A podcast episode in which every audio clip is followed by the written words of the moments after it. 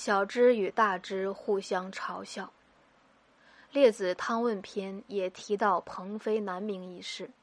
列子的说法同齐国协先生的说法差不多，是这样说的：北方沙漠，草木不生，光秃秃的，地名穷发。穷发以北，不见太阳，天黑水暗，叫做北冥。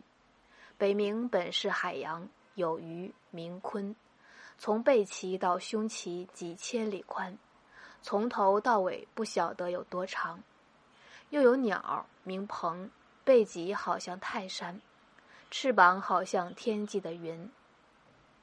鹏努力拍打翅膀，搅动大气，成一柱龙卷风，羊角似的一圈圈的盘旋，把自己抬升到九万里的高空，远离了下面的白云，背负着上面的蓝天，然后向南方飞去，飞到南冥去。鹏启程后，消息传播，灌木林间有燕雀嘲笑说：“那家伙去南冥干啥呢？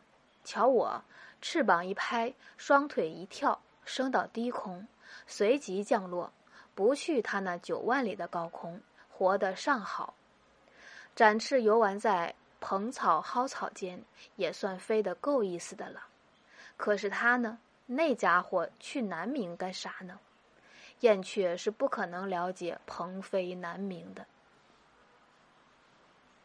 小知大知之间，小年大年之间，存在着怎样的层次差距？就说到这里吧。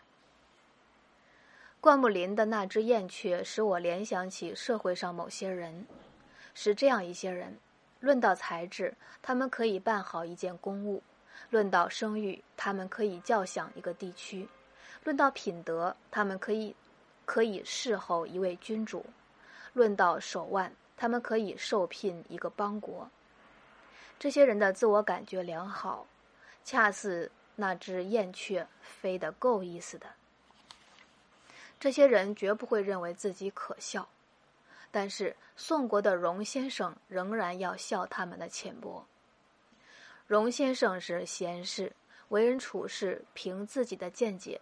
不受外界影响，哪怕全世界都来赞美他，他也不受到鼓舞；哪怕全世界都来指责他，他也不感到沮丧。